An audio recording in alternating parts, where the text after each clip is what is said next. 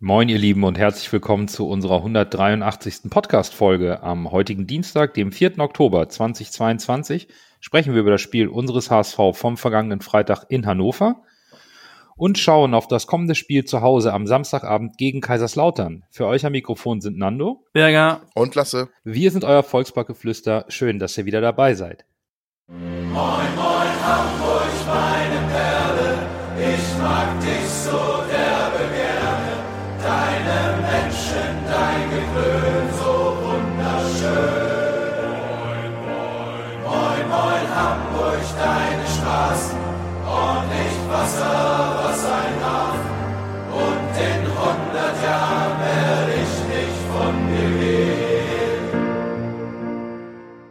Bevor wir mit unserer Folge starten, wollen wir uns hier im Podcast von Jörg verabschieden, euch wohl besser bekannt unter seinem Internetpseudonym Hillücht.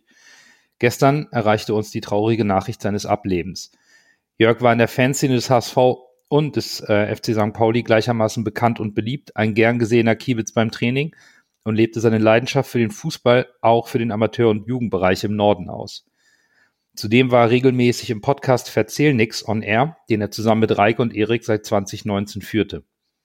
Lieber Jörg, wir wünschen dir eine friedliche letzte Reise, die du auch nicht allein bestreiten wirst. Deine Schieler wartet auf dich und wieder vereint könnt ihr von oben die unzähligen Fußballspiele beobachten. Deine Stimme wird uns allen fehlen. Ruhe in Frieden. So schwierig es ist, wollen wir versuchen, wie gewohnt, mit unserer Rückschau auf den zehnten Spieltag zu beginnen und sportlich werden. Ja, so langsam wird die Tabelle aussagekräftiger, denn die Form der Mannschaften zeigt sich mehr und mehr auch in den erspielten Ergebnissen, würde ich sagen. Ich fand es spannend, dass äh, Bielefeld tatsächlich wieder verloren hat, sogar deutlich gegen Düsseldorf 4 zu 1. Also da äh, ist die Tre Trendwende, das war das falsche Wort, aber da ist irgendwie doch noch nicht alles äh, Gold, was glänzt. Scheinbar mhm. hat der, der Trainerwechsel doch noch nicht direkt den Effekt gezeigt, den sie sich erhofft haben. Das wird, äh, befürchte ich, weiterhin eine schwierige Saison für Bielefeld. Äh, Kaiserslautern 1 zu 1 gegen Braunschweig, starkes Ergebnis aus Braunschweiger Sicht in meinen Augen. Die beiden äh, Aufsteiger gegeneinander. KSC gewinnt wieder 3-0 gegen Nürnberg, die de dementsprechend jetzt den Trainer entlassen haben. Ja, irre. Den mittalentiertesten Trainer der zweiten Bundesliga, wie immer alle gesagt haben. Äh, absolut spannend, ja. Also so langsam äh, kristallisiert sich das ja raus, dass, dass sowohl Nürnberg, Fürth, aber auch Bielefeld äh, unten schwer wegkommen. Ähm, und der Abstand zum, zum gesicherten Mittelfeld wird auch nicht äh, momentan äh, kleiner. Äh, ich finde, die, die, der Abstiegskampf geht äh, mit, mit gutem Willen so ab Kiel, also ab dem neunten Platz los und dann ist da dieses kleine Mittelfeld von, von Lautern und KSC momentan und dann äh, fängt auch schon der Aufstiegskampf an. Also ich, ich finde, aus meiner Sicht muss sich irgendwie, irgendwann muss sich äh, die Qualität von, von Kiel, äh, Bielefeld und auch Fürth nein, nicht Kiel und Bielefeld, sondern Nürnberg, Bielefeld und Fürth muss sich irgendwie durchsetzen und die kommen da unten weg. Ich frage mich nur, wann und äh, jetzt mit Trainereffekt in Nürnberg, wenn das nicht äh, nichts wird mit mit Weinziel.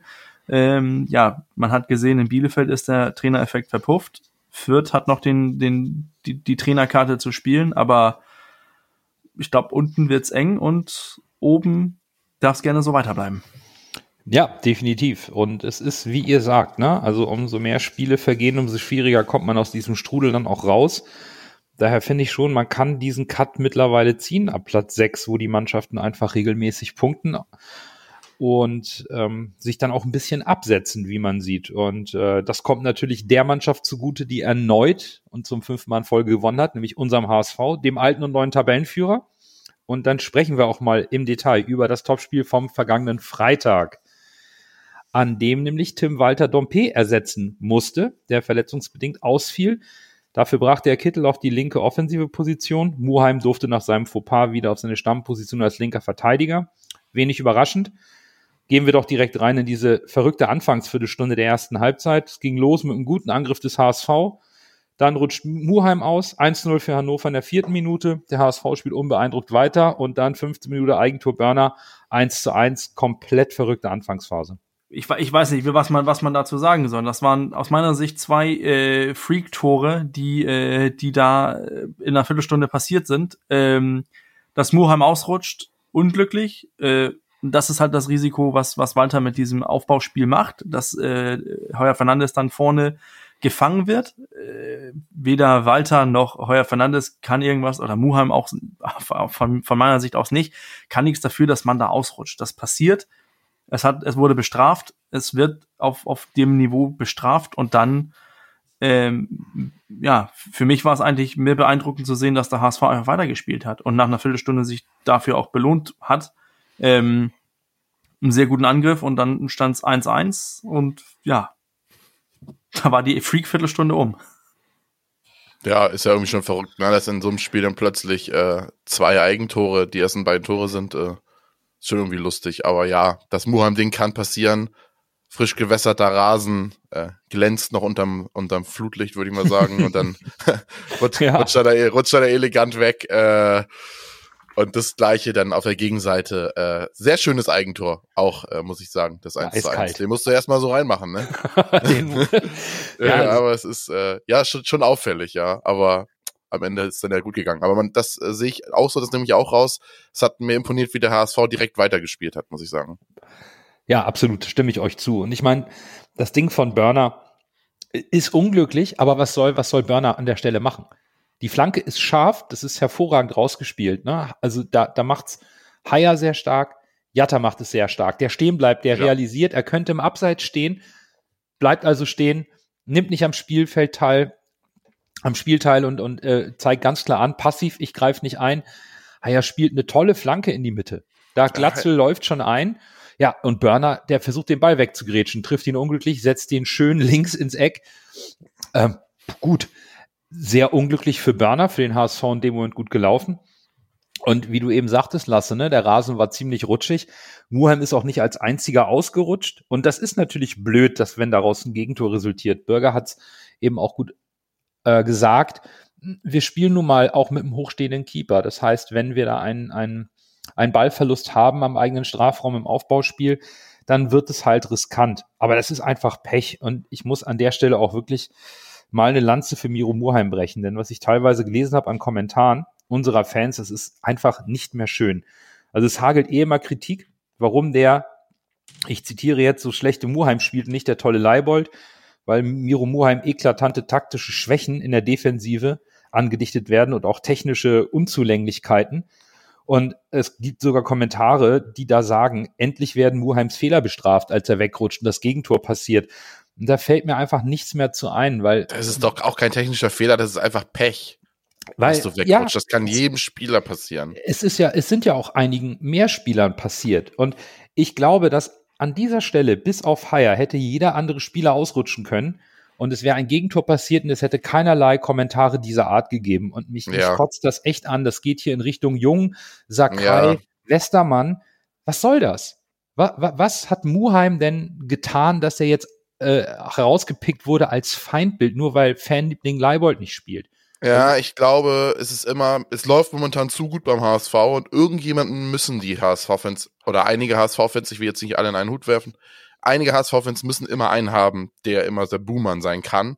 Und da alle eigentlich gut spielen, ist es der, der dann vielleicht von den Guten am wenigsten gut versteht, was ich meine. Ja, ich weiß, was äh, du meinst. Der ab und zu mal einen kleinen Fehler macht, der ist dann der Blöde. Also es ist, ja, also Muheim kann. Das kann jedem passieren, das kann auch, ja, das hätte auch Juan, Juan Pablo Sorin in seinen besten Zeiten passieren können. Also. Ja, Muheim kann machen, was er will. Das Standing bei einigen Teilen der Fans kriegt er nicht mehr. Ich finde es halt erschreckend. Ja, ist schade. Dass, dass wir da draußen nicht lernen und dass wir nicht an die und junge Mannschaft. Es wird einen Grund haben, warum Muheim immer spielt und nicht, äh, Genauso und nicht Leibold. Also, Leibold hat so viele Chancen jetzt gehabt. Wir sind jetzt so weit in der Saison. Äh, und das ist ja wohl schon mal mittlerweile ein glasklares Zeichen, dass Leibold, dass Muheim reinkommt und ja, Leibold wurde noch nicht mal eingewechselt. Also von daher, das ist auch schon ein Statement, ne? Und die Kritik an der Aufstellung von Miro Muheim ist eigentlich eine Kritik an Tim Walter. Weil Tim Walter stellt die Mannschaft auf. Und mhm. wenn man sagt, dass äh, Muheim so schlecht ist, dann kritisiert man damit den Trainer, der nicht erkennt, dass er da immer einen Schwachpunkt einsetzt. Und gut, kann man machen, sollte man vielleicht nicht, wenn man Tabellenführer ist und relativ souverän eigentlich momentan die Liga anführt. Ich, ich nehme mal einen Punkt weg hier, äh, auch zum, zum Punkto Muheim. Ähm, ich fand, äh, nachdem ich das Spiel Real Life gesehen habe, dass er ein, ein sehr gutes Spiel gemacht hat. Äh, er hat Äh, ich erinnere mich besonders an eine Situation, wo Hannover den Ball eigentlich hat und Muheim weiß, scheiße, ich bin jetzt auf der Mittelhand gefangen, aber anstelle dieses auf Mittelhand äh, gefangen zu sein und, und defensiven Lauf anzufangen, geht er ins Gegenpressing und holt dabei einen, einen Abstoß raus für, für Hannover, aber gewinnt dadurch auch die Zeit, äh, zurück auf den Platz zu kommen. Da habe ich mich gedacht, als ich das gesehen habe, hm, als erstes habe ich gedacht, das war Kittel, äh, wegen den Stiefeln. War es nicht, es war Muheim.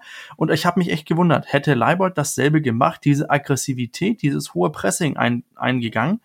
Denn für mich zeigt das auch für den Gegner, die, die sich vielleicht dadurch ein, ein erhofft haben, hier ist Ruhe auf am, am eigenen Strafraumkante, hier ist Ruhe, aber da geht Muheim direkt drauf, stresst den Gegner, es gibt Abstoß und wir stehen wieder in unserer Organisation. Wir kommen gleich noch dazu mit unserer Defensive, aber das fängt schon da an und diese Aggressivität, glaube ich, ist dazu beitragend, dass ein Miro Muheim vor Tim Leibold spielt. Guter Punkt, Coach, dass du ihn jetzt schon reinbringst und wir werden sicherlich gleich noch im Laufe der Analyse über diese defensive Ordnung des HSV sprechen. Wir gehen mal weiter, denn nach dieser Viertelstunde können wir schon die letzten 30 Minuten ansprechen. Ballbesitz HSV, Spielkontrolle HSV, aber wenig Strafraumszenen vom HSV. Wir hatten noch in der 41 Minute eben diesen Schuss von Nuheim aus der Distanz, der auch sich gerne mal in den Knick senken darf. Glatzel hatte noch eine gute Gelegenheit, kurz vor Ende der Halbzeit, aber in Summe hat es der HSV schon in der ersten Halbzeit verpasst, sich da klare Chancen daraus zu spielen, finde ich. Ja, ich hatte das Spiel ja in, ich war ja in Athen im Urlaub und habe das Spiel ja am Fuße der Akropolis und am Fuße unseres größten Erfolgs, sage ich mal, äh, Vereinsgeschichte. ja, das Spiel war ja, die sind ja dieses Wochenende umgezogen, AEK Athen, ne, ins neue Stadion. Äh, habe ich leider kein Ticket für bekommen, habe mich aber auch nicht bemüht. Ich dachte, die spielen noch im Olympiastadion tatsächlich. Aber sie haben ja dieses, diesen Sonntag das erste Mal wieder im eigenen Stadion gespielt und dann war wohl total Halligalli.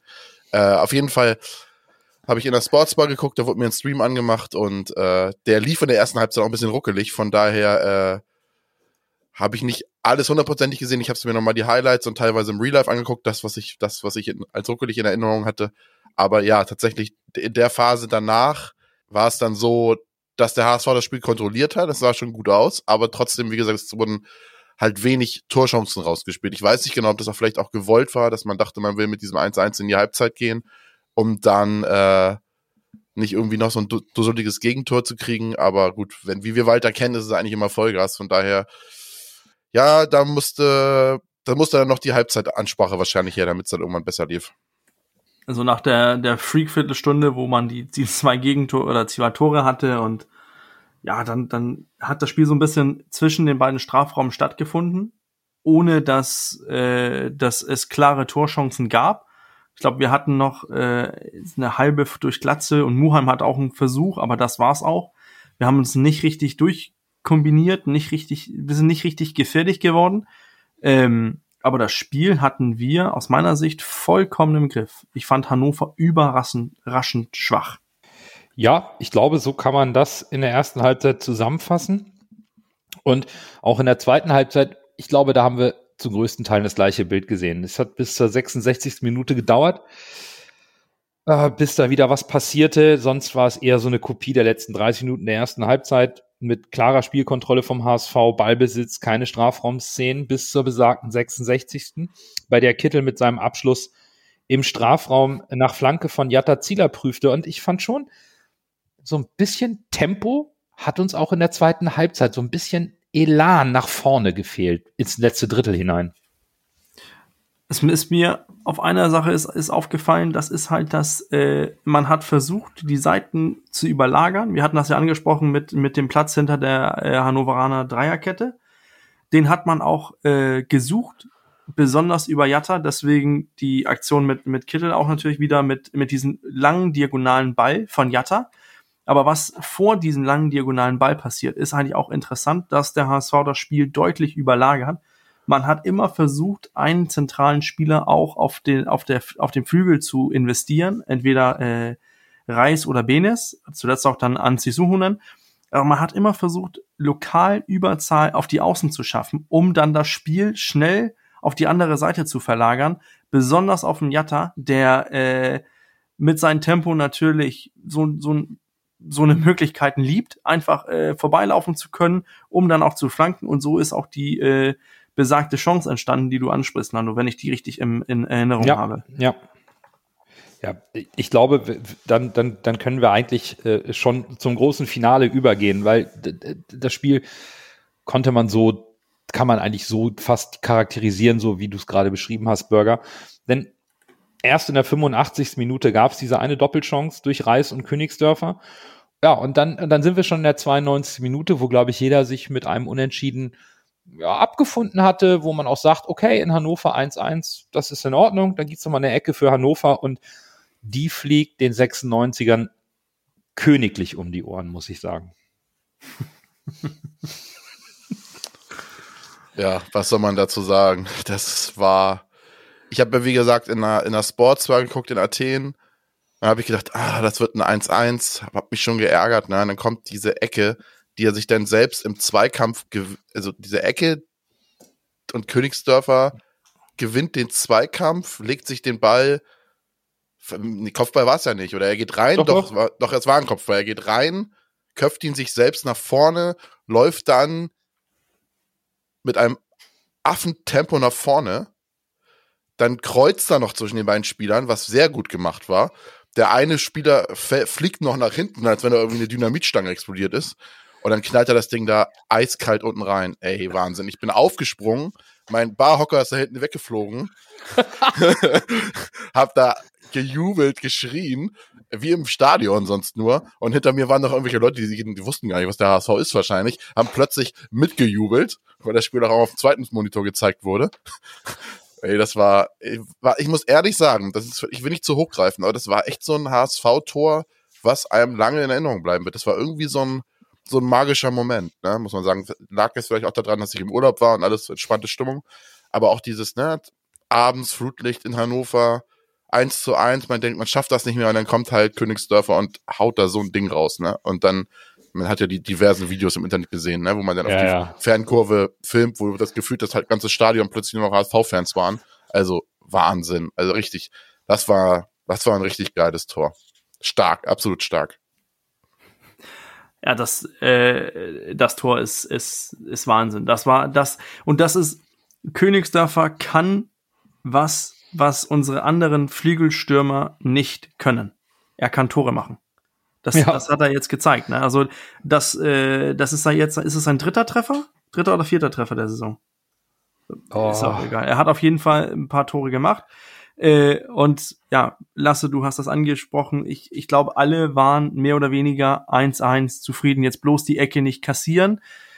So auch hier zu Hause der Gedanke, wo Natalia meinte, ich könnte jetzt meine Tochter äh, gute Nacht sagen alles gut und schön. Sie saß bei mir auf dem Schoß und dann ging Königsdörfer los. Und äh, es ist gut gegangen, sonst hätte sie auch geschrien, aber sie hat gelacht, weil äh, Papa sie plötzlich über den Kopf äh, durch, die, durch die Wohnung getragen hat und gejubelt hat. Ähm, aber das, das Tor bleibt einen erstmal stehen. Also das, äh, ja.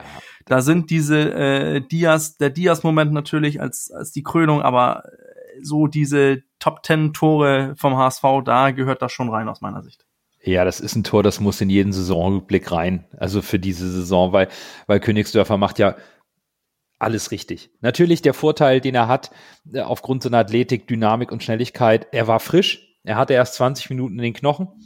Aber er macht, er hat Glück bei, bei der Kopfballvorlage, dass er ihn sich genau in den Lauf legt und danach macht er, wie Lasse es beschrieben hat, alles richtig. Er schneidet im richtigen Moment, cuttet er nach innen, genau zwischen die Verteidiger der, der ihn noch stoppen will, der zurückgelaufen kommt, prallt an ihm ab. Da zeigt sich auch diese Robustheit, diese Dynamik, mhm. Athletik, diese Stabilität.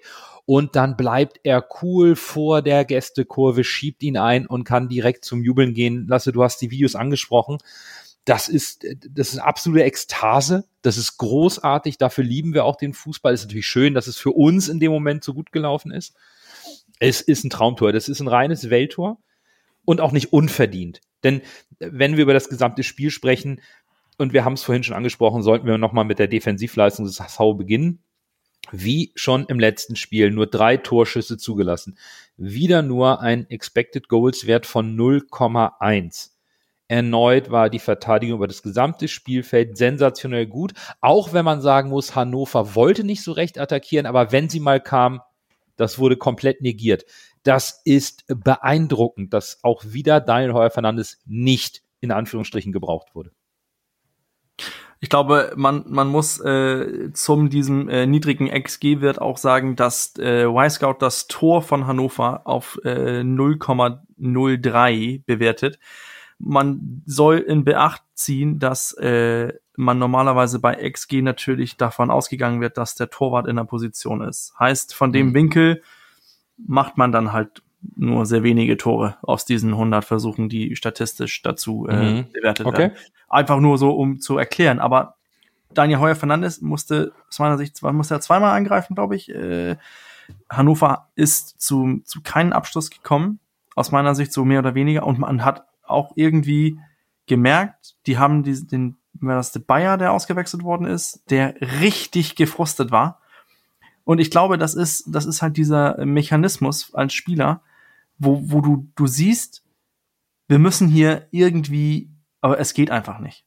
Ich weiß nicht, ob das, mhm. nee, das war Teuchert, der ausgewechselt worden ist. Der war so angepisst, der war so sauer, er war einfach gefrustet. Und das ist aus meiner Sicht ein ganz anderer Frust, als den wir bei zum Beispiel in Sonny Kittel gesehen haben, denn Sonny Kittel war mit sich selber nicht zufrieden. Teuchert war über die gesamte Situation angepisst. Das ist äh, aus meiner Sicht Ganz deutlich. Und das ist ein Lob an unsere Defensive, die, wie ich auch vorhin angesprochen habe, mit Muheim ganz, ganz vorne anfängt. Ja, also die Defensive, das ist ja, ich will nicht sagen mit Worten nicht mehr zu beschreiben, aber wie stabil der HSV hinten steht, das ist eine Bank. Also man sieht es ja, dann ist das wieder so ein Freak-Tor, wo Muheim wegrutscht wo dann ja Ferro ein bisschen zu weit aus dem Tor steht, was natürlich, äh, was natürlich daran liegt, dass er mitspielt, mitspielender Torwart ist.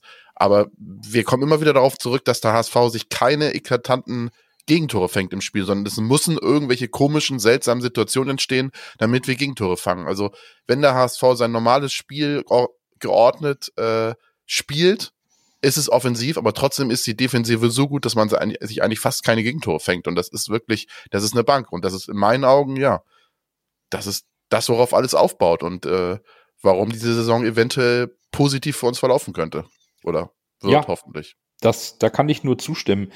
Ich habe mir nochmal äh, angeschaut, was wir in der Voranalyse gesagt haben. Und zwar hatten wir da herausgearbeitet, dass Hannover 96 bis zum Spiel gegen den HSV hinten äh, zu viele Chancen zulässt. Auch statistisch war das zu belegen, dass sie defensiv eigentlich anfällig sind, trotz der Dreierkette und dem Fünfer Mittelfeld davor. Und deswegen hatte Leitl angekündigt, er wolle gegen den HSV aus einer guten defensiven Ordnung heraus arbeiten. Das hat er auch sehr gut eingestellt, Leitl, fand ich. Also Hannover stand defensiv eigentlich gut, denn sie haben ja auch nicht viel zugelassen gegen den HSV. Auch die Körpersprache von Leitl hat mir gut gefallen, war sehr positiv, hat seine Mannschaft immer wieder gelobt für die defensive Ordnung, die halt bis auf diesen Konter in der letzten Minute und zwei, drei Chancen, die noch da waren, die, die standen richtig gut. Das letzte Drittel hat Hannover super verteidigt. Auch der HSV, der jetzt keine überragenden Expected Goals in Summe 1,25, jetzt auch nicht ein Wert, wo man sagt, huhu, hier offensives Feuerwerk. Das war schon sehr, sehr anständig, auch von Hannover. Also beide Mannschaften standen an sich defensiv ganz gut. Der HSV hat in Summe halt auch noch zusätzlich die Angriffe von Hannover fast im Keim erstickt, weil sie als Mannschaft geschlossen nach hinten arbeiten. Da werden Ballverluste umgehend ausgebügelt. Also was Reis und Meffert an Ballgewinnen hatten, das war Wahnsinn. Insbesondere Reis ist mir aufgefallen, der immer wieder so äh, zu Beginn des, des letzten Drittels, also vor, noch vor dem Strafraum des HSV, geschickt in den Zweikampf geht, den Ball stiehlt, und sofort am Fuß hat für die Vorwärtsbewegung, für den Umschaltmoment. Ganz, ganz oft. Das ist dieses typische Reisspiel, dass er danach anfängt, mit Tempo das Mittelfeld sofort zu überbrücken, sofort umzuschalten. Damit kriegst du natürlich auch Hannover ein Stück weit in Unordnung. Uns ist es nicht ganz komplett final gelungen, aber in Summe zwei Mannschaften, die gezeigt haben, defensiv sehr strukturiert und sehr geordnet zu stehen. Am Ende mit ein bisschen mehr Glück für uns. Und Bürger, du hast dieses spielerische Mittel was wir ebenfalls erwartet haben, schon angesprochen und was sich dann trotzdem bezahlt gemacht hat, dass immer wieder Jatta mit diesen diagonalen, präzisen Bällen aus der Abwehr heraus freigespielt wurde. Dompe wäre sicherlich ähnlich in Szene gesetzt worden. Wir hatten ja zu, in, der Vor in der Folge davor noch nicht die Verletzung von Dompe gehabt, sodass wir nicht erwartet haben, dass der HSV versucht, mit diesen diagonalen Bällen aus der Abwehr hinter die Ketten zu kommen und dann Dompe und Jatta ins 1 gegen 1 zu schicken. Das war schon richtig clever auch vom HSV, dieses massive Mittelfeld von Hannover so zu überspielen. Diesmal hatten wir natürlich äh, eher das Überladen mit Kittel im Kurzpassspiel, mehr mit dem Dreieckspiel, während man Jatta immer wieder gerne ins Eins gegen Eins geschickt hat. Das hat mir in der Balance im Angriff auch ganz gut gefallen, weil wir beide Komponenten des HSV-Spiels über die äh, Angriffsflügel gesehen haben. Bakary ist für das HSV-Spiel einfach wahnsinnig wichtig. Ich muss es echt sagen, als er gefehlt hat, hat dieses, war dieses Element nicht da. Und man muss auch sagen, dass Walter dementsprechend auch sich angepasst hat. Es ist das, was ihm immer vorgeworfen wird, dass er nicht tut, hat er getan. Es werden deutlich mehr lange Bälle gespielt. Nicht nur äh, klein-klein und äh, Kurzpassspiel, sondern auch mal der lange Hafer nach vorne. Du hast natürlich auch Spieler mit Benes und Kittel, die solche Bälle auch spielen können. Ne? Auch ein Vuskovic hinten raus. Also alle Spieler sind einigermaßen passstark, so dass du natürlich auch solche Bälle, weiten Bälle, die äh, dann auf die Außen gehen, nach vorne spielen kannst und Bakker ja, nimmt den Ball halt dann, dann halt an und sobald dahinter die Kette kommt, wird's halt brandgefährlich, ne? Es ist äh, das muss, ja, wie du es gesagt hast, das taktische Mittel, was Bürger und wir äh, erwartet hatten gegen Hannover, äh, auf der auf Jattas Seite und es hat ja, es hat sehr gut funktioniert. Ich finde es schade, dass du das als langen Hafer. Äh, ja, nein, sowas nicht gemeint. Es sind ja gezielte, lange, schöne Bälle. Es ist ja kein, äh, kein, kein, wir hauen mal nach vorne und gucken, was passiert. So ist es nicht. Genau, das ist, das ist, und das ist das, was ich mit, mit dem langen Hafer verbinde. Ich, ich finde, das ist halt dieses, man macht das geschickt. Man zieht dieses kompakte Mittelfeld von Hannover auf die Seite. Auch er schafft lokal Überzahl mit diesem extra Mittelfeldspieler, der dann rausgeht und dann wendet man das Spiel schnell auf einen, entweder Vuskovic, Schona oder auch einen Meffert und dreht das Spiel sofort auf Baccariata um. Und die, die ganze Defensive von Hannover muss sich darauf anpassen. Und das haben sie halt nicht geschafft. Und ich bin mir sicher gewesen, hätten die das im Griff bekommen und hätten sich ein bisschen mehr nach äh, auf der von der auf der auf der anderen Seite orientiert, auf Jatta orientiert, dann hätte man mehr Platz im Mittelfeld gehabt und hätte das Spiel dann mehr durch Benes Reis äh, gestalten können. Also diese eine Waffe, solange sie funktioniert und sie nicht äh, gestoppt wird, soll man sie natürlich ausnutzen. Aber sobald die gestoppt wird und äh, Jatta gedoppelt wird, sehe ich auch Möglichkeiten für äh, mehr Spiel im Mittelfeld.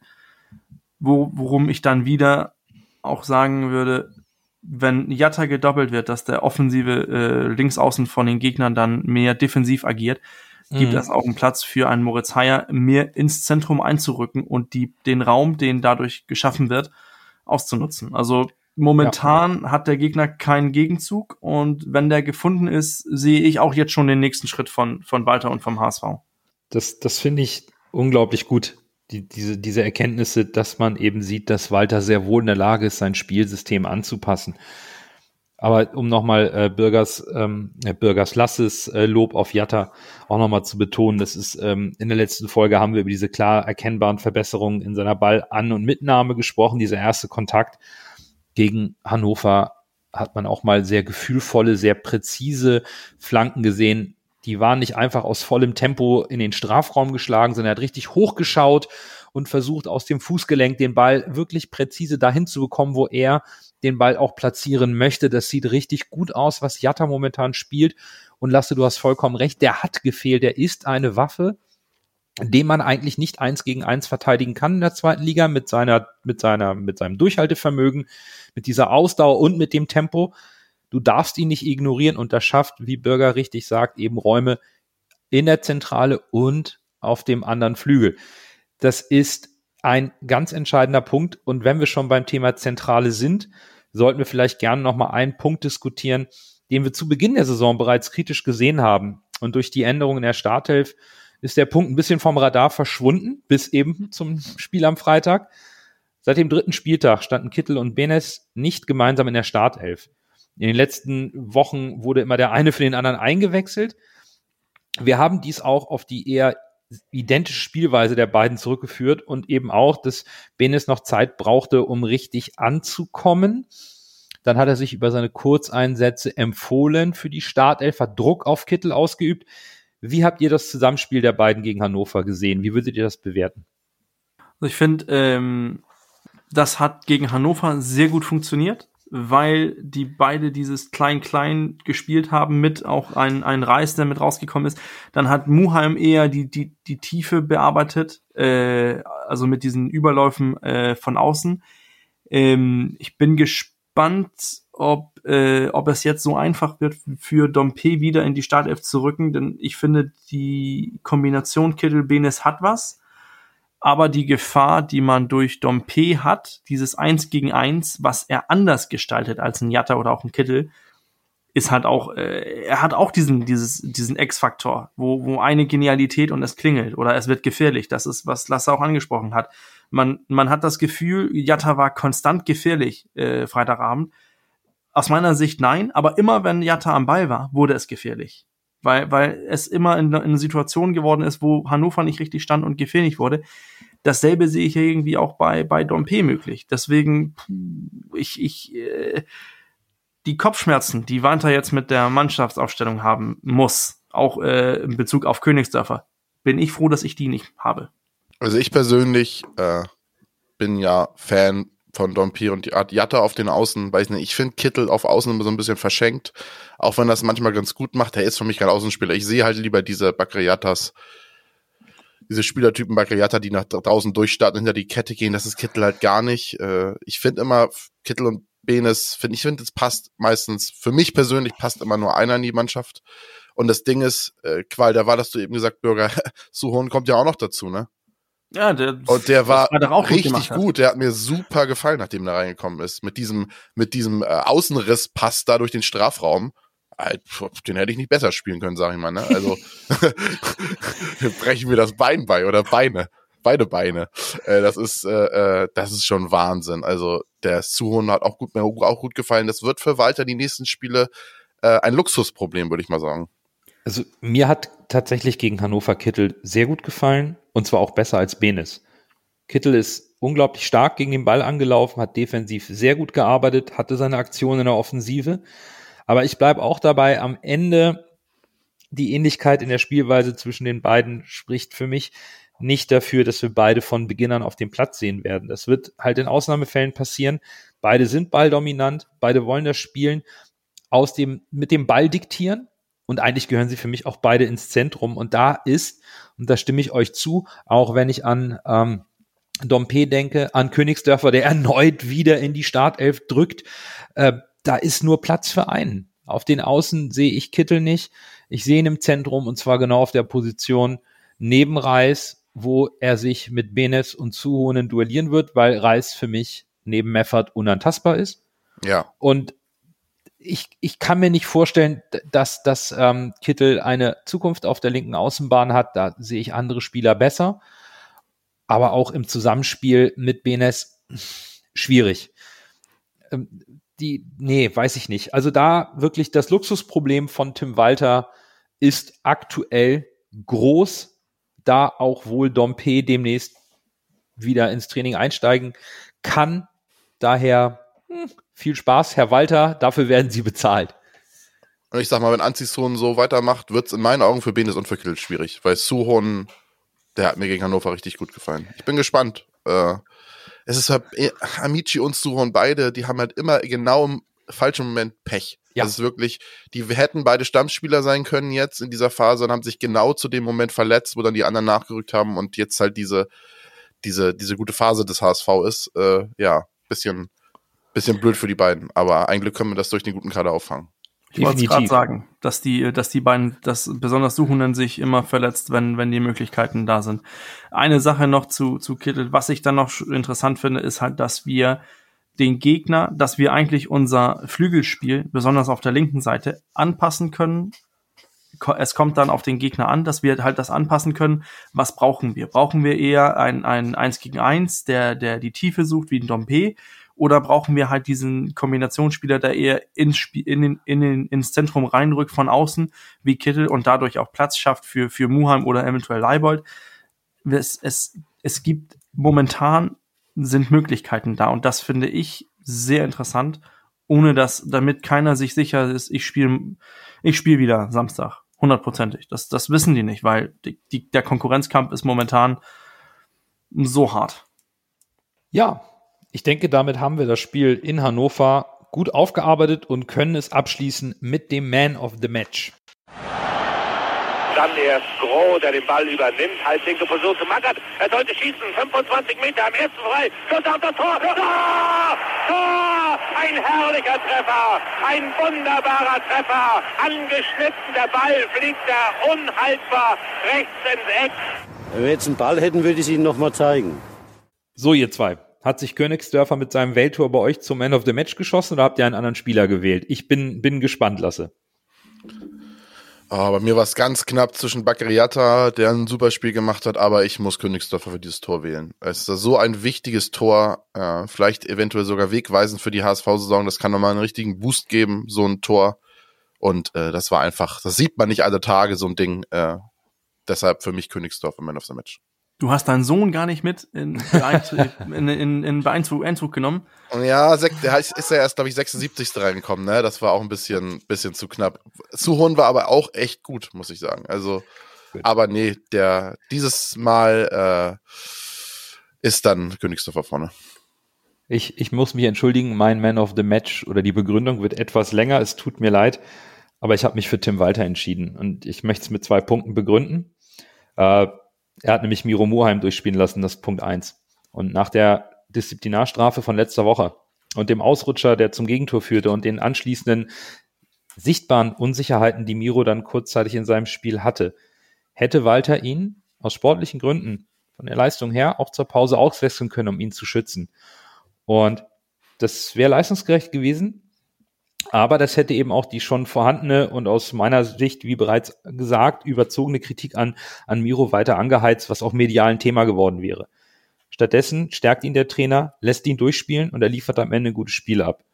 Und Punkt zwei ist die Gewinnermentalität, welche die Mannschaft in den Interviews betont, die Chemie in der Truppe, die erkennbare Entwicklung einzelner Spieler und, und der gesamten Mannschaft, diese Stabilität, diese Widerstandsfähigkeit, mit der sie auftreten, dass sie sich nach fünf Minuten durch so ein blödes Tor überhaupt nicht aus der Fassung bringen lassen, diszipliniert in der Grundordnung bleiben, geschlossen nach hinten arbeiten, sich verlorene Bälle wiederholen und bis zur letzten Sekunde dieses Spiel einfach drehen können, bestimmen können. Davor ziehe ich meinen Hut. Das geht für mich einfach auf die Arbeit des Trainers und daher möchte ich in einem solch disziplinierten Spiel dass auch ein Vuskovic sich mit seiner frühen gelben Karte nichts weiter zu Schulden kommen lässt. Da habe ich mal einfach hier an dieser Stelle exemplarisch Tim Walter als Man of the Match gewählt.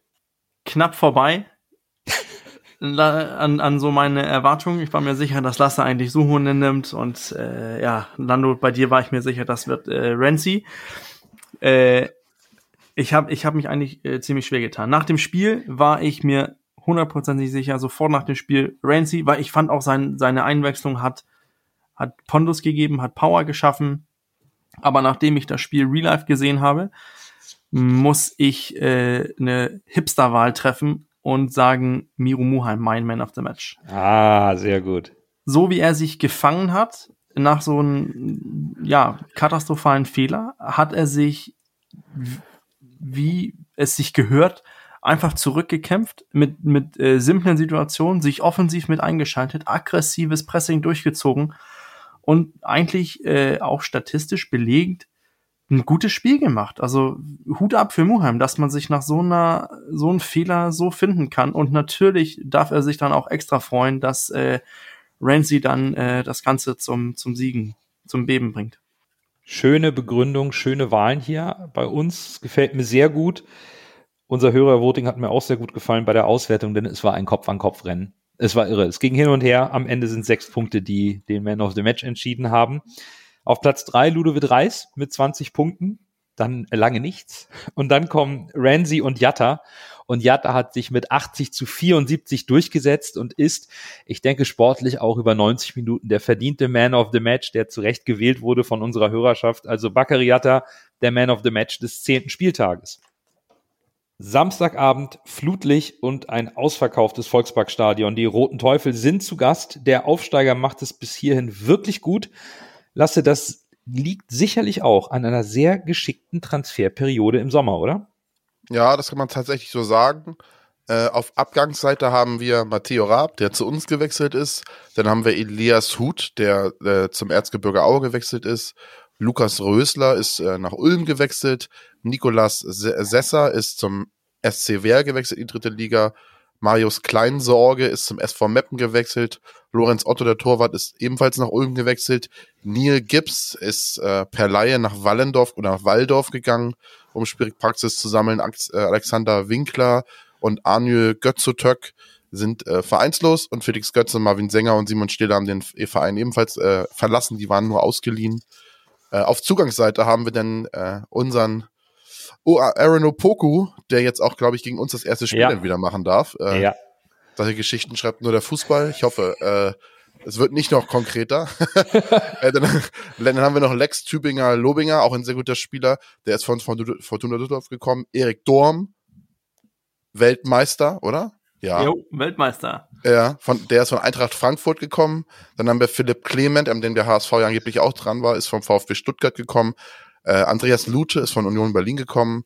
Ben Zolinski ist von Auge, äh, von Auge gekommen. Lars Bünning, der Innenverteidiger, ist von Meppen gekommen. Julian Kral ist äh, von Victoria Berlin gekommen, äh, Backup-Torwart. Äh, Robin Bormuth, auch ein sehr guter Spieler, ist von äh, Paderborn per Laie gekommen. Ja, das waren, sind die Spieler auf der Zugangsseite. Und äh, Jonas Weyand ist auch Ersatztorwart. Der ist von äh, Mainz zurückgekommen, der war dorthin ausgeliehen. Wenn man jetzt mal guckt, wer da verletzt oder gesperrt ist, äh, haben wir momentan nur Ben Zolinski, der eine Knieverletzung hat, der Rechtsaußen, der nicht gegen uns antreten können wird. Und wenn man so den Kader anguckt, sind da noch ein paar ganz andere ganz gute Spieler, zum Beispiel Marlon Ritter, ist auch äh, kein schlechter, der äh, zentrale Mittelfeldspieler, hat bereits schon vier Vorlagen auf dem Konto. Dann haben wir äh, John Zimmer, der Rechtsaußen, auch ein guter Spieler. Und äh, ja, der Spieler, auf den man an meinen Augen am meisten aufpassen muss, ist vorne Boyd. Also das ist wirklich ein richtig guter Mittelstürmer, der Terence Boyd. Also der macht seine Buden und äh, deren gilt es in meinen Augen hauptsächlich auszuschalten. Ja, und man merkt an dieser geschickten Transferperiode diverse erfahrene Spieler mit Durm, mit Clement Birger. Und auch ein erfahrener Trainer ist verpflichtet worden, direkt vor den Relegationsspielen um den Aufstieg in die zweite Bundesliga im Sommer. Trennte sich der FCK von Marco Antwerpen, weil er die letzten drei Pflichtspiele in der regulären Saison verlor, installierte Dirk Schuster, der bestritt die Relegation gegen Dresden erfolgreich und hat in der zweiten Liga auch einen guten Start hingelegt. Was ist dieses taktische Grundgerüst von Dirk Schuster, auf das sich der HSV einstellen muss? ähm, ein bisschen abwechselnd. Also auf, auf der einen Seite 4-2-3-1 mit Boyd als klassischen äh, Allein Alleinspitzer, dann hast du äh, Clement auf der 10. Da hast du aus meiner Sicht schon zwei Spieler, die eigentlich für die zweite Liga prädestiniert sind und das eigentlich gut machen. Die beide alleine, da hast du schon deine 10, 15 Tore sicher mit den beiden. Ähm, oder du stellst um halt auf, auf einer Dreierkette mit vier Mittelfeld und dann äh, auf die, äh, dann hast du nur Boyd und dann vorne neben ihn äh, Hercher und Wunderlich auf der 10. Äh, also heißt, du hast diese zwei verschiedene Systeme. Ähm, ich war, ich, ich war im Sommer eigentlich überrascht, was äh, Lautern geholt hat an Spielern. Ich fand äh, die Verpflichtung von Durm, finde ich eigentlich ziemlich stark, gut gemacht, aber es hängt auch damit zusammen, dass man diese, diese PMG-Gruppe, ähm, die auch äh, in Dänemark Esbjerg FB besitzt, die sorgen immer dafür, die haben ja eigentlich diese, diese Vorgabe aus Amerika, dieses, ähm, wie heißt das vom Baseball? Moneyballs. Moneyballs. Und die haben ja, ähm, die haben ja echt diese Philosophie, dass man ohne Sportdirektor auskommt. Dass es nur anhand von Zahlen sind, die man Spieler verpflichtet. Einige von den Verpflichtungen von äh, Lautern geben das schon, geben da schon Sinn. Zum Beispiel Lute, Durm, Clement, aus meiner Sicht geben die, machen die Sinn. Und dann hast du das kombiniert mit Spielern, die, die dann noch ihren Wert steigern können, zum Beispiel Aaron Opoku. Deswegen, ich bin sehr überrascht, dass Lautern, äh, ich bin nicht so überrascht, dass Lautern vorne mitmischt, stand jetzt. Und bin gespannt, wie, wie lange das noch äh, anhalten wird. Aber solide Mannschaft, die man da zusammengewürfelt hat.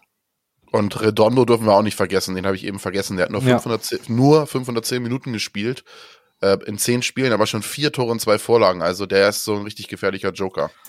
Ja, ich bin gerade ein bisschen überrascht, dass Bürger gesagt hat, ihn wundert es nicht, dass Lautern so stabil ist, denn wir haben vor der Saison Lautern zwar nicht als Absteiger getippt, aber sie zwischen Platz 11 und 15 einsortiert. Und ich wollte eigentlich fragen, ob ihr überrascht, ob der Stabilität der Lauterer seid, die bisher erst einmal verloren haben, nämlich zu Hause gegen Paderborn, ansonsten sich aber ihre Punkte erhamstert haben. Also ich bin überrascht, gebe ich ganz offen zu, denn so stark und so ja, so, so, so heimlich schleichend Punkte ergaunern, hab, das habe ich nicht erwartet bei Kaiserslautern. Ja, ich habe äh, tatsächlich von den beiden Aufsteigern habe ich Magdeburg als stärker eingeschätzt. Oder von den drei Aufsteigern habe ich Magdeburg eigentlich am stärksten eingeschätzt wegen der Spielweise und äh, unserem äh, alten Bekannten, der dort tra wieder Trainer ist. Äh, ja, Kaiserslautern ja so stark und in der Spitzengruppe, sag ich mal, oder mit Anschluss an die Spitzengruppe hätte ich sie zu dem Zeitpunkt der Saison auch nicht eingeschätzt, gebe ich dir recht. Nee. Ich glaube, das, was bei Lautern passiert, ist halt das, was, was man hoffen kann, dass bei uns auch passieren kann beim Aufstieg oder was vielleicht diese Saison so ein bisschen passiert. Diese Wucht, die, die ein, ein Club ausstrahlen kann. Ich glaube, das ist, äh, das ist das, was bei, bei Lautern momentan passiert, dass sie überall mit, mit so einer Euphorie, so, so, ein, so ein Push nach vorne getragen werden. Und ich glaube, das ist so ein selbstverstärkender Effekt. Man sieht auch, dass sie immer nach Rückstand wieder zurückkommen und sich irgendwie Punkte ergattern. Hamstern ist vielleicht ein sehr, sehr gutes Wort. Ich glaube nicht, dass die auf, äh, auf bis hin auf Platz sieben landen werden oder vielleicht da oben, aber ich glaube nicht, dass sie äh, irgendwas mit dem Abstieg zu tun haben werden. Dafür sind die einfach zu stabil. Das stimmt. Diese Stabilität beeindruckt mich auch. Und ich glaube, das hat viel auch mit der Mentalität der Mannschaft zu tun und weniger mit reiner Aufstiegseuphorie. Und es gibt einen ganz netten Quervergleich mit drei Siegen, sechs Unentschieden einer Niederlage, also 15 Punkten. Sind sie so gestartet wie der HSV letzte Saison? Also Platz drei ist noch drin für Lautern, auch wenn jetzt die Form der letzten Spiele nicht unbedingt so richtig für den FCK spielt. Man muss es vielleicht auch ein bisschen relativieren. Die haben die letzten fünf Spiele allesamt unentschieden gespielt. Aber gegen Heidenheim, Darmstadt und Braunschweig lag Lautern zurück, hat dreimal noch egalisiert und mir ist das Spiel gegen Darmstadt im Gedächtnis geblieben, was auch die Mentalität dieser Mannschaft zeigt. Die lagen 0-2 hinten, haben dann 3-2 geführt, auch unglücklich in der Nachspielzeit das 3-3 bekommen. Der HSV sollte gewarnt sein, dass trotz der eigenen aktuellen Form von fünf Siegen in Folge Kaiserslautern mit einem 2 0 Rückstand noch lange auch auswärts im Volkspark nicht geschlagen ist, sollte das Spiel so verlaufen. Also Bürger, da muss man schon aufpassen, dass man Kaiserslautern auf gar keinen Fall unterschätzt, auch wenn man mit zwei Toren Vorsprung führen sollte. Nein, natürlich nicht. Ich glaube auch, dass das äh, Lautern wird, wird nicht unterschätzt, weil die kommen auch mit dieser Euphorie. Für die ist es auch Neuland in der zweiten Liga zu spielen. Jetzt gegen den HSV. Diese Saison gibt es kein Spiel aus meiner Sicht, das mehr nach Bundesliga riecht als Lautern gegen den HSV. Ja. Und das wird Samstag, Samstagabend wird das auch der, der Volkspark wird voll sein und das wird eine Bombenstimmung. Ja, das und ist, allein, ja. alleine das, dafür lebst du doch als Spieler. Dann hast du so ein, so ein Takt, so ein, so ein Fuchs wie, wie Dirk Schuster, der auch natürlich weiß, wo er die Spieler kitzeln soll. Dann hast du auch diese erfahrenen Spieler, die so einen Kick bekommen mit so einem Spiel. Ein Boyd, ein Clement, die wissen doch, dass das Spiel auch für sie eine große Bühne ist. Das ist die Möglichkeit, sich noch zu zeigen, dass man hier mithalten kann. Ich glaube, der HSV darf sie nicht unterschätzen. Was für mich dann noch wiederum als HSV gilt, der HSV hat den stärksten Kader, hat die stärkste Bank. Wir haben vorhin drüber gesprochen, wir können Spieler einwechseln. Und das, glaube ich, ist der Unterschied auf, auf dem Lautern vielleicht ein bisschen gewonnen hat in den anderen Spielen, wo die Rückstand geholt haben, weil man weitergespielt hat. Weil der Gegner plötzlich auswechselt, da kommt ein Qualitätsverlust. Der Qualitätsverlust beim HSV ist aus meiner Sicht nicht nahezu so groß wie bei anderen Mannschaften zum Beispiel. Aber Lasse, das Spiel ist schon was für uns Fußballromantiker, oder? Kaiserslautern gegen den HSV, das klingt nach guten alten 90er. Ja, absolut, ah. absolut. Das ist, äh, ich sag, der Volkspark wird brennen. Das wird ein absolutes, das wird, glaube ich, mal wieder von der Stimmung her wird das ein Spiel, was wir außer den Derbys äh, schon lange so in, dem, in der Form nicht mehr hatten. Also das ja. hat Potenzial auf jeden Fall. Und das das Ding ist, ich glaube, auch für Kaiserslautern ist es, wenn ich mir so die Gegner in der zweiten Liga angucke, Darmstadt ist vielleicht noch so ein bisschen Derby, Kaiserslautern gegen Darmstadt, aber das wird für Kaiserslautern definitiv das Spiel des Jahres sein. Beide Spiele. Die, Das die, Spiel bei uns und zu Hause, die sagen auch, die werden ja genauso argumentieren wie wir hier im Podcast und sagen hier gegen den HSV, jetzt wollen wir mal zeigen, dass wir nicht nur unentschieden spielen können und oft auch in der großen Bühne und die haben ja selbst so, also das, man kann, ich glaube, beeindruckt vom Volksparkstadion werden sie nicht sein, weil sie Nee. zu Hause ja genauso eine Stimmung im Stadion haben. Eben. Also das wird kein Faustpfand für den HSV sein, äh, weil das die Kaiserslautern-Spieler natürlich, ja, also in die entgegengesetzte Richtung, würde ich mal sagen, äh, auch kennen. Und äh, ja, Kaiserslautern ist ja an sich ein Verein, der, äh, ich sag mal, man hasst ihn oder man liebt ihn. Oder man, man, man freut sich, dass es, äh, dass sie zurück in der Liga sind, weil es halt auch ein Traditionsverein ist. Äh, von daher ist da ordentlich Emotion drinne und ich, ich freue mich richtig aufs Spiel. Das, das tue ich auch. Und äh, auch die Mannschaft vom HSV und Tim Walter sprechen immer von der Wucht, die sie durch die Fans bekommen, insbesondere bei Auswärtsspielen. Die Stimmung ist mega. Ich glaube wirklich, das wird auch emotional ein richtig tolles Fußballspiel von der Atmosphäre. Lasst uns doch zum Abschluss zu diesem Spiel noch ein wenig die Statistiken beider Mannschaften gegenüberstellen und ein bisschen vergleichen, denn es trifft erneut oder weiterhin die beste Defensive der Liga. Aber erneut geht's gegen den drittstärksten Angriff, denn Lautern hat bereits 19 Tore geschossen. Soweit, so gut. Da ist der FCK drei Tore besser als der HSV und braucht dafür auch nur sehr wenige Torschüsse. Da sind sie auf Platz 15 der Liga, also wenig Schüsse, aber viele Tore. Aber man hat eben auch mit 16 Gegentoren eine der schwächeren Abwehrreihen der Liga. Und die restlichen Statistiken, da war ich ein bisschen baff. 41 Prozent Ballbesitz, kaum Foulspiel, kaum Laufintensität und sie gewinnen die wenigsten Zweikämpfe aller Mannschaften. Bürger, du bist ein Freund von unterliegenden Parametern. Erklär mir mal, wie man damit auf Platz 7 stehen kann. weil man äh, so performt, wie es die, ähm, die unterliegenden Parametern äh, zeigen. Lautern äh, mit 19 Toren, dritt, also mehr Tore geschossen als wir. Ähm, dann haben sie ja natürlich auch Tore kassiert, aber da sind natürlich auch ein 3-3 und ein 4-4 mit dabei in diesen, in diesen Statistiken. Da hast du schon die sieben Tore.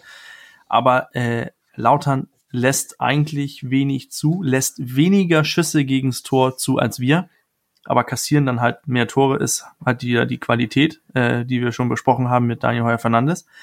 Aber natürlich auch, weil äh, Lautern drei Tore besser sind als deren XG momentan. Also drei Tore mehr. Die Qualität von Boyd darf man auch nicht unterschätzen. Lasse hat es angesprochen mit Redondo und auch hier Clement.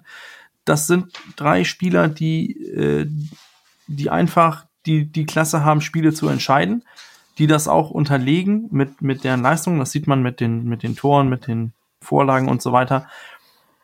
Und ja, für mich ist das halt, die sind stabil, die, die können das, was die können. Und dann hast du halt dieses nur 41 Prozent Ballbesitz. Aus meiner Sicht erwarte ich auch da eine Mannschaft, die defensiv gut steht und dann vorne lauert. Wenn das dann losgeht, dann geht's los. Erinnert mich so ein bisschen an Darmstadt wie letzte Saison, wo wir auch gesagt haben, die, und die unterliegenden Parameter sind eigentlich gar nicht so gut. Aber trotzdem haben sie es dann irgendwie doch geschafft, vorne mitzuspielen. Äh, das ist so ein bisschen auch bei Kaiserslautern diese Saison. Und das, was sie machen, machen sie halt gut. Und ich glaube, das ist, äh, das ist, glaube ich, der, ihr, ihr, ihr Faustpfand. Man sieht halt auch, dass, dass die nicht äh, viele Chancen haben, aber wenn die dann eine Chance haben, dann, dann spielen sie das, die Chance auch groß und kommen dann auch zu einer gefährlichen Situation. Heißt das, dass die Chancen, die sie dann haben, die sind, das sind Großchancen und äh, dadurch auch gefährliche Situationen schaffen und dadurch auch Tore machen. Das ist natürlich auch eine, ein, ein Faktor, der mitspielt.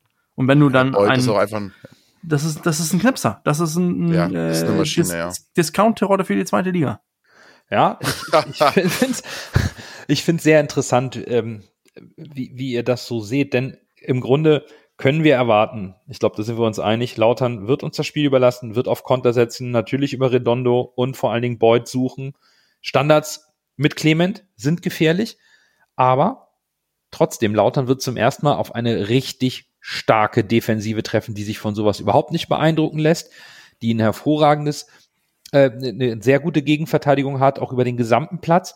Ich, ich bin wirklich sehr gespannt. Unabhängig von der Stimmung ist es trotzdem ein kein ausgeglichenes Kräfteverhältnis. Ich sehe den HSV stärker als Kaiserslautern in Summe. Trotzdem ähm, könnte das eins dieser Spiele sein, wo Bürger einmal die Bananenschale in den Ring wirft, weil du da leicht ausrutschen kannst. Auch Lautern kann sich in einen rausspielen. Der HSV muss am Samstag aus meiner Sicht schnell und viel aus der zu erwartenden spielerischen Überlegenheit und Balldominanz Zählbares machen. Dann bekommst du deutlich mehr Ruhe ins Spiel, weil du Lautern dann auch ausspielen kannst. Wenn das Spiel lange ausgeglichen im Ergebnis bleibt, wird es kompliziert. Das glaube ich auch. Das ist keine Mannschaft, die man auf die leichte Schulter nehmen kann. Das kann man eh keine. Aber es ist wirklich überraschend, wenn man sich nur die Statistiken anschaut, denkt man, pff, gegen Lau, was ist das? Wo kommt das her? Da ist nichts in den Top Ten bis auf die Tore. Aber sie stehen oben und das auch eben zurecht, weil sie im Zweifelsfall eben sich doch noch einen Punkt erhamstern und erkämpfen und damit eben auch im Aufstiegskampf äh, einem Verein wie dem HSV wehtun können. Und das äh, gilt es zu bedenken aus meiner Sicht, aber wir freuen uns auf eine unglaublich heiße Atmosphäre im Volkspark. Das soll es fast für diese Folge gewesen sein. Ihr habt bestimmt bemerkt, wir sind nicht auf den Rücktritt von Thomas Wüstefeld eingegangen. Zu den Themen rund um unseren ehemaligen Finanzvorstand haben wir in der vergangenen Folge alles gesagt und auch eine solche Konsequenz erwartet, jedoch gesteuert durch den Aufsichtsrat. Dieser hatte sich dann in Person von Marcel Jansen als Vorsitzender des Gremiums der Presse gestellt am vergangenen Donnerstag und ja, schaut euch gerne die Pressekonferenz im Real Life auf, auf dem YouTube-Kanal des HSV an, aber eine sonderlich seriöse Figur hat Marcel Janssen dann nicht abgegeben aus meiner Sicht. Nee, das Interview war schwierig. Mehr kann man auch fast nicht zu sagen. Es war äußerst unglücklich, könnte man sagen. Keine gute Außenwirkung für den HSV.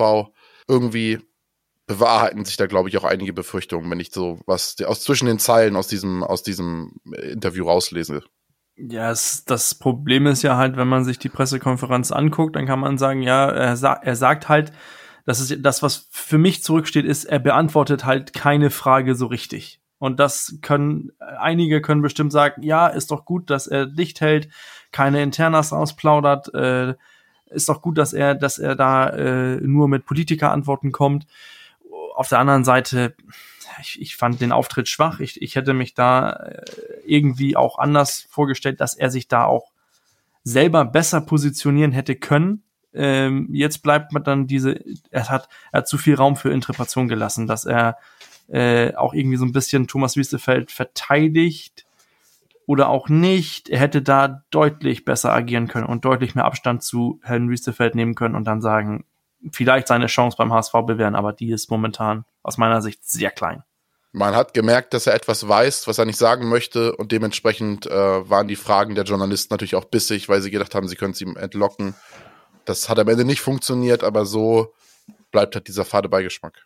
Und die Presse hat sehr gut gemacht und ist da hartnäckig geblieben, denn sie haben ja auch wohl die Informationen vorliegen und haben aufgrund ihrer Informationen versucht, Marcel Jansen in seiner Funktion zur, äh, zu klaren Aussagen zu bringen.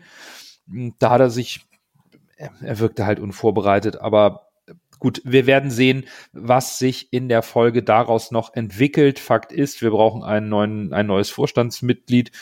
Jonas Bold kann es nicht alleine machen und die Thematiken rund um Bold und Co. Äh, ja, schauen wir mal, was da noch passiert. Aber jetzt äh, genießen wir erstmal die sportliche Situation und somit weiter den Platz an der Tabellenspitze und freuen uns auf ein tolles Spiel am Samstagabend. In diesem Sinne, wir hören uns nächste Woche wieder. Genießt die Woche bis Samstag, bleibt gesund und nur, nur der HSV. HSV.